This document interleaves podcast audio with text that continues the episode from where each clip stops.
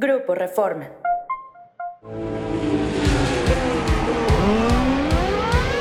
Wicked. fantastic, Checo. Absolutely fantastic.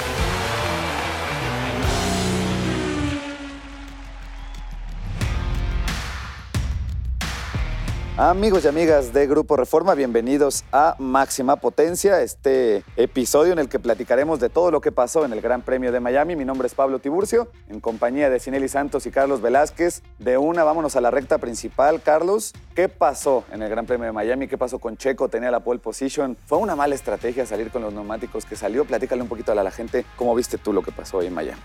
Fue un desafortunado resultado en el sentido de que buscaban una estrategia que contestaba a lo que Pirelli les ofrecía, a lo que Pirelli decía que debía arrancar los pilotos con medios e irse a la estrategia después con duros teniendo solamente una parada en pits. Eso fue lo que respondieron porque eso fue lo que fueron viendo durante viernes y sábado pero pues no le resultó a Checo como lo esperado por muchos factores, por la humedad, llovió la noche anterior, pero de todas maneras fue perdiendo velocidad en, lo que iba. No sé qué pienses tú, Sineli. Sí, creo que aquí la cuestión es que mucha gente castiga, ¿no? De alguna forma el que Red Bull haya utilizado la estrategia de arrancar con medios y cambiar a duros en lo que fue la carrera de Checo, pero creo que si hubieran optado ellos por usar el neumático más duro, habría perdido terreno con Fernando Alonso principalmente, que el que se igualaba en ritmo del Aston Martin con el Red Bull y no habría funcionado la estrategia. Ya se hizo por ahí un análisis en el que se compara si hubiera optado por esa estrategia de montar duros y después cambiar a medios, el resultado habría sido el mismo porque realmente la estrategia ayudó a Verstappen, pero el ritmo de carrera siempre lo tuvo el neerlandés. realmente Checo el fin de semana, en los tiempos que tenía él nunca se compararon con los de su compañero porque el auto no estaba bien equilibrado, no estaba bien configurado, porque estuvo probando algunas piezas nuevas y algunas configuraciones. Y creo que ahí es el punto, que realmente si el fin de semana no lo empiezas bien, por más que tengas esa pole que prácticamente fue de suerte,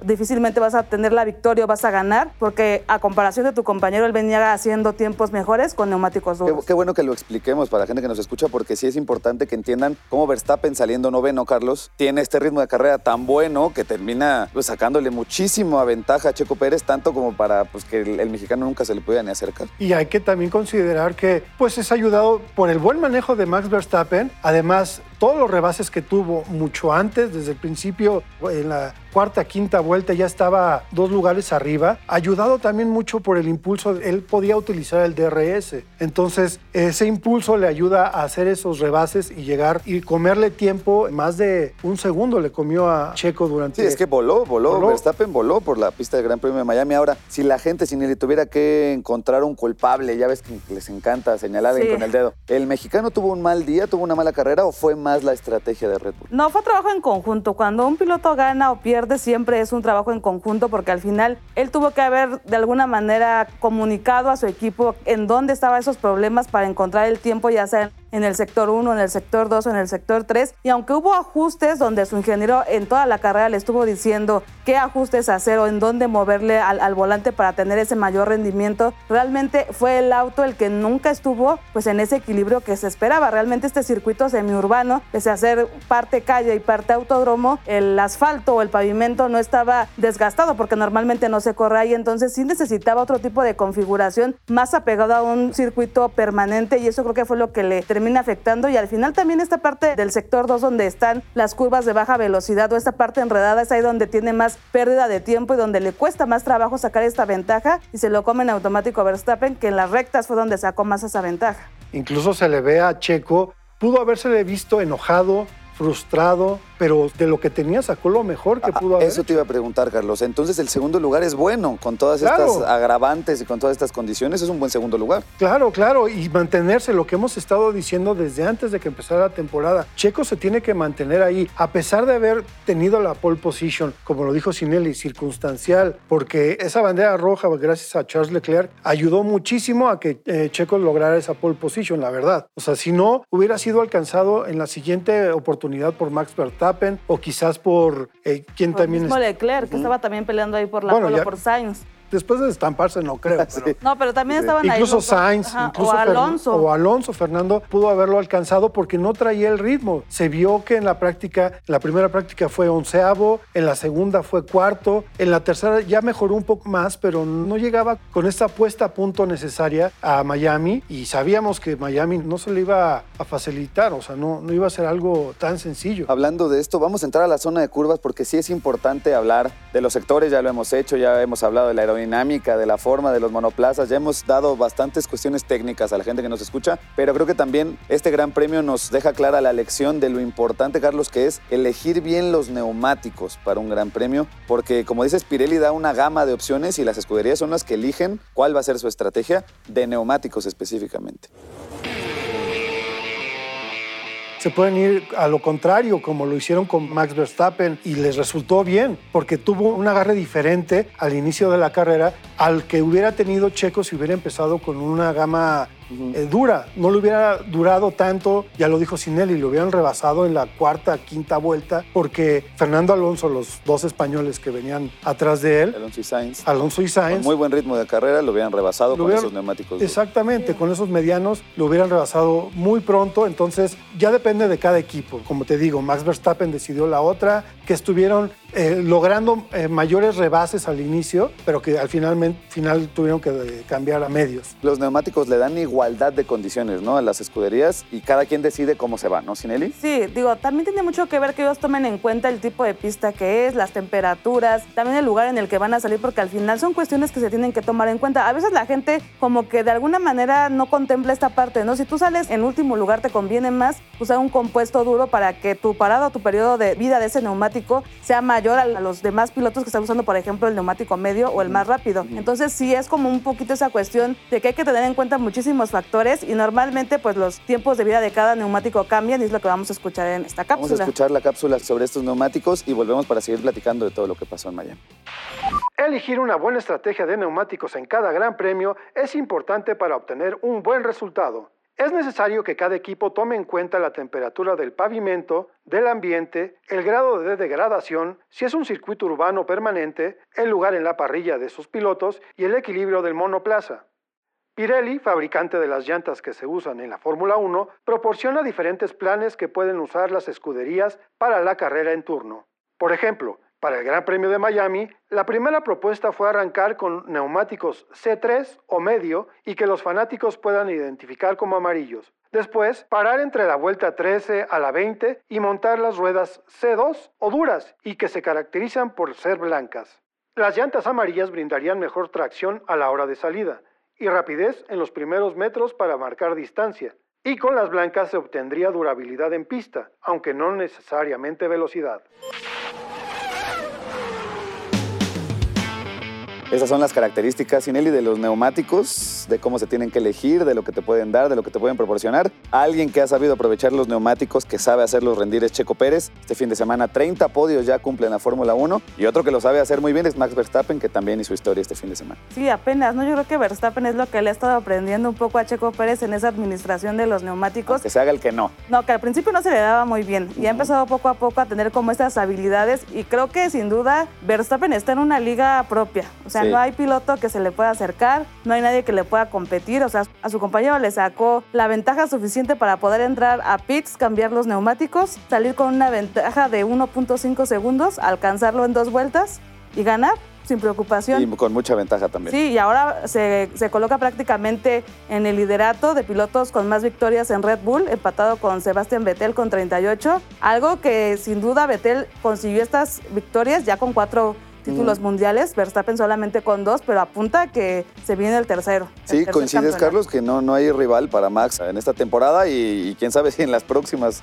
Creo que no, creo que estamos en la era Max Verstappen en la Fórmula 1. Lo vimos este fin de semana, aunque haya muchos detractores que piensan que Red Bull está hecho para un piloto. La verdad es que no, se ve que están dándole oportunidad. Esta ocasión se vio y hasta preocupó a Helmut Marko. Bastante. eh, bastante de que se llegaran a chocar.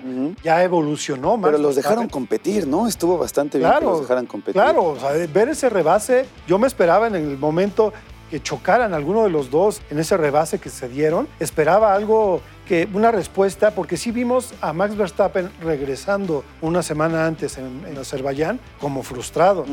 Y después de haber ganado en Miami, bajarse del monoplaza y presumir el número uno, eso te dice que él viene a ganar. Él no le interesa segundos lugares, él no le interesa tercer lugar, aunque sí felicitó a Checo, pero su mira ya estaba en Miami, su Sí, mira sí. ya estaba en ser campeón de nuevo y yo creo que es a lo que nos tenemos que acostumbrar y quitarle un poco quizás Checo lo que pueda, donde se deje y lo va a aprender y ya lo ha aprendido Checo, a quitarle algunos puntos y a lo mejor victorias. Vamos a salir de la zona de pits y ya encarrerados tomamos nuestra zona de DRS porque dieron espectáculo Checo y Max lo que pudieron en este juego de rebases Sinelli donde Red Bull les dio carta abierta, pero el espectáculo más bien estuvo en Miami en general. Fue un gran premio medio raro, ¿no? Como muy hecho a la cultura estadounidense de entretenimiento. Pues se le llama el Gran Premio de las Celebridades porque hubo muchísimas, ¿no? Desde deportistas súper conocidos como las hermanas Williams, como Roger Federer, como Patrick Mahomes, otro gran mariscal de campo, y también muchísimos actores de Hollywood, ¿no? Estuvo Vin Diesel para promocionar su película de Rápidos y Furiosos, también estuvo Tom Cruise y otras celebridades y cantantes muy conocidos, pero yo creo que el foco se centra principalmente en esta presentación que hace el Gran Premio de Miami y que no No gustó, ¿verdad? no gustó, pero que se va a repetir en el circuito de las Américas y en Las Vegas este año porque al final intentan darle al público una atracción más allá de lo que se ve en la pista que pues lastimosamente no hubo tanto espectáculo como se esperaba. Sí, no, en al final pista no. esa batalla que vimos de Checo y de Verstappen pues fue un poco desigual porque los neumáticos de uno ya estaban desgastados Sí, Y en comparación ¿no? del otro. Y duró dos vueltas. Duró Sí, sí, una, no. una Por y más media. que pensábamos que el ministro de Defensa iba, no sé qué, a las dos vueltas ya lo habían Fue robado. una cuestión ahí de un poco de desigualdad de condiciones en cuanto a los neumáticos, pero regresándonos a este espectáculo que brinda Miami, yo creo que para la afición es bastante bueno, ¿no? Ver a los pilotos salir ahí con el desfile de las porristas, avanzar por un túnel que se pone ahí precisamente en la, pista para que ellos salgan y vean al público y que los presenten como lo que son, ¿no? Como las estrellas de la Fórmula 1. Pues a muchos no les pareció, no les gustó porque dicen que es un tiempo que les quitan de concentración, de platicar con tu equipo de qué estrategias utilizar. Y al único que no le pareció mala idea fue a nuestro querido Luis Hamilton. ¿Por qué será? Porque él es el espectáculo, él es el centro de atención. Desde que lo vemos llegar a, a la Fórmula 1, a cada gran premio, su vestimenta te lo dice, ¿no? Él es una persona que se expresa con Sí, diferentes sí, tipos claro. de cosas y le encanta ese tipo de situaciones donde él tiene ese contacto con la gente, porque de otra manera difícilmente va a poder ser. Carlos, la Fórmula 1 sí se ha preocupado porque los pilotos sean un poquito más terrenales, de cierta forma, que estén más en contacto con la gente, que sí se presenten, pero quizá hay límites, ¿no? Que los mismos pilotos dicen, bueno, tampoco soy yo este, una muñequita de aparador como para que me estén aquí viendo y saludando como, como si no tuviera cosas más importantes que hacer. Leo lo que dice George Russell, que le, que le quitan tiempo de concentración, el que se vio más molesto. Fernando Alonso también hablando de algo que busca la Fórmula 1, el show, el espectáculo, pero que también deben de considerarse el tiempo que se pierde por los pilotos y que lo utilizaban para concentrarse, para meterse en su mojo, centrarse Sí, su estado de gracia. en su estado y realmente antes o lo que se sigue haciendo es el parade de los El pilotos. desfile, ¿no? Este desfile donde pasan, saludan. Exactamente, saludan, ya sea en carros históricos antiguos o en un camión abierto, pasan por toda la pista y saludan, que también se hace aquí en la Ciudad de México eso, más el show que se hace, pero ya no con los pilotos, los sí, desfiles sí. que se hacen de la Guelaguetza, del Día de Muertos, pero ahí están los pilotos en, el- en sus pits, en el paddock, eh, ya concentrados en la carrera. Esperemos que no afecte tanto y que pues ese show a lo mejor lo puedan ver más gente. Hay que esperar en Las Vegas, ¿eh? Es que sí, justo les iba a decir, el circuito de las Américas ya más o menos Ya lo sabemos Ya qué lo podría hace. pasar. Ya lo Ya hacen lo desde hacía. siempre. Pero lo de Las Vegas puede ser interesante para que le demos seguimiento al tema porque los pilotos ya dijeron que no les gustó a reserva de Hamilton, que le encanta ser el foco de atención, pero todos los demás no están tan contentos, ¿no? Pero creo que mucho tiene que ver con la posición en la que te encuentras como piloto, porque casi los que se estuvieron quejando fueron los que están de la mitad de la, de la tabla para arriba. Y eso creo que de alguna manera te dice que ellos prefieren estar concentrados en lo que están haciendo. ¿no? Claro. Al final se están jugando un campeonato, se están jugando un segundo lugar o un tercero, a diferencia de los otros que a lo mejor pues no tienen tan buenos resultados, pero pues es algo padre que tener un poco más de Sí, de acercamiento con la gente que lo foco, conozca, sí, ¿no? claro, Al final. Claro, claro, digo, son pilotos que no están acostumbrados ¿no? a estar en el podio y que. Y como dijimos, es cultura eh, estadounidense. Sí, sí, sí. Eso lo hacen en la NASCAR, en la. IndyCar No, lo hacen. En la, en la NBA y en grandes ligas, y, o sea, están acostumbrados al show. WrestleMania, eh, la presentación, se asemeja Veremos qué pasa en Las Vegas, pero sí hay que darle seguimiento al tema porque creo que Las Vegas puede ser un poquito más estrafalario de lo que vimos en Miami. Vámonos, ya vemos la bandera cuadros, estamos cerca de llegar a la meta, no podemos irnos nuevamente sin hablar de Patricio Ward, indicar un resultado en Alabama que igual y no fue el que le esperaba, pero no no sé, Carlos, ¿tú cómo ves? Porque viene el Gran Premio de Indianápolis y está a tres puntos de liderato. Está a tres puntos, se mantiene ahí el piloto regio. Vamos a hablar de que no ha ganado en, Es en que yo todo creo que el esa año. debe ser la frustración. ¿no? La diferencia de este campeonato es que te da puntos al por mayor, entonces por más que no ganes, pues sigues ganando puntos. Y de repente el que gane un gran premio una semana no vuelve a ganar en dos, tres meses, se pierde, aunque ganes una carrera. Sí, digo, la constancia lo debe tener feliz, pero no ha ganado. Realmente. Sí, no ha ganado. Y además es Indianápolis, que el año pasado no se le dio tan bien. En cuestión de la IndyCar, ¿no? Hablando de, del campeonato, terminó doceavo. Y es una de las pistas que se le da mejor a su principal rival, a Marcus Ericsson. Se le da muy bien esa pista. Igual a, Valenti- a quién, a Rossi, Alexander Rossi. Exactamente. Eso es por el lado de la IndyCar, pero por el lado de la Indy 500 le va mejor en, en esa pista a Pato. Ya, viene, ya viene a lugar. finales de mes, eh, finales de mayo estaremos hablando de esa carrera. Pues esto es como un previo a la Indy, o sea, porque es en el mismo circuito, nada más que reducido, o en la pista, en el autódromo de, de Indy. La Indy 500 pues es el óvalo. Entonces ve- vamos a ver otro tipo de, de carrera este sábado al mediodía, en donde Pato va a buscar esa primera victoria del 2023. Pues por fin ganar. Hablando de finales de mayo, recordad a la gente, no hay gran premio sino hasta el 21. ¿Estamos bien en lo correcto? Exactamente. Vuelve la Fórmula 1 con Emilia Romaña. Qué trajín, ¿eh? Qué viaje, qué viaje loco el que va a ser la Fórmula 1 este año. Están yendo de un lado al otro con tal de cumplir con todas Ya las después fechas. del 21 es un buen tramo. De pura carrera. Pura carrera en autódromo y en. Europa. Exactamente. Entonces, pues vamos a ver.